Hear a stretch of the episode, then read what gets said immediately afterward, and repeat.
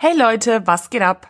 Hallo und herzlich willkommen zu Jetzt mal kurz OT, dem emanzipatorischen Lab-Podcast. Cool, dass ihr da seid und reinhört. Zur nullten Folge, ähm, in der ich mir dachte, dass ich so ein kleines bisschen erkläre, was das hier so ist und was das hier so soll, ähm, bevor wir dann mit der ersten Folge starten. Ja, ich stelle mich mal kurz vor. Also, mein Name ist Celly, ich bin 28, schwarz, queer und aus Köln. Lab mache ich inzwischen seit 2010, habe also dieses Jahr meine erste Dekade voll. Ich sollte das feiern. Vielleicht mache ich so eine Art Lapileum oder so. Aber das überlege ich mir noch. Ähm, ja, in dieser Zeit dürfte ich auf jeden Fall so viele verschiedene Settings bespielen, selber Cons organisieren und war sogar Teil bei der Gründung eines Lab-Vereins. Ja, zurzeit bespiele ich fünf Charaktere und bin damit so ungefähr, ja, alle ein bis zwei Monate mal auf Con. Also ich schaffe nicht ganz zwölf Cons im Jahr, das hatte ich auch schon. Ähm, bin jetzt da wieder ein kleines bisschen runter. Ja, so. Warum mache ich denn jetzt hier diesen Podcast überhaupt? Legitime Frage.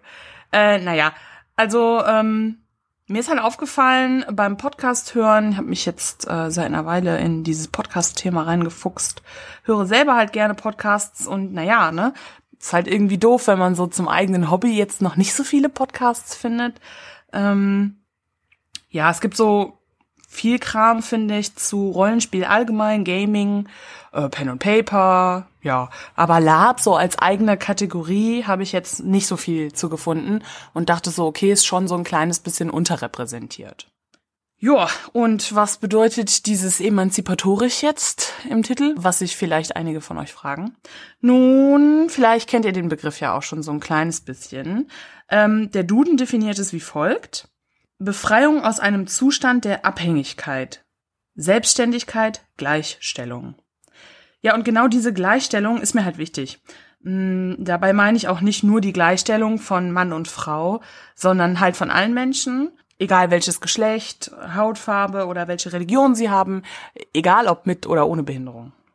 Und wie so ein inklusives und emanzipatorisches Denken beim Live-Rollenspiel aussehen könnte, das erfahrt ihr hoffentlich in diesem Podcast. Ja, ich werde aber nicht vorhaben, jetzt hier irgendwie alleine zu sitzen vor dem Mikro und äh, über Live-Rollenspiel und Emanzipation zu reden, sondern ich lade mir für jede Folge marginalisierte GästInnen ein, ja, damit die so ein bisschen von ihren Erfahrungen sprechen können und wir gemeinsam überlegen können, okay, was könnte im Lab denn noch besser gemacht werden, damit diese Leute sich halt auch wohlfühlen können.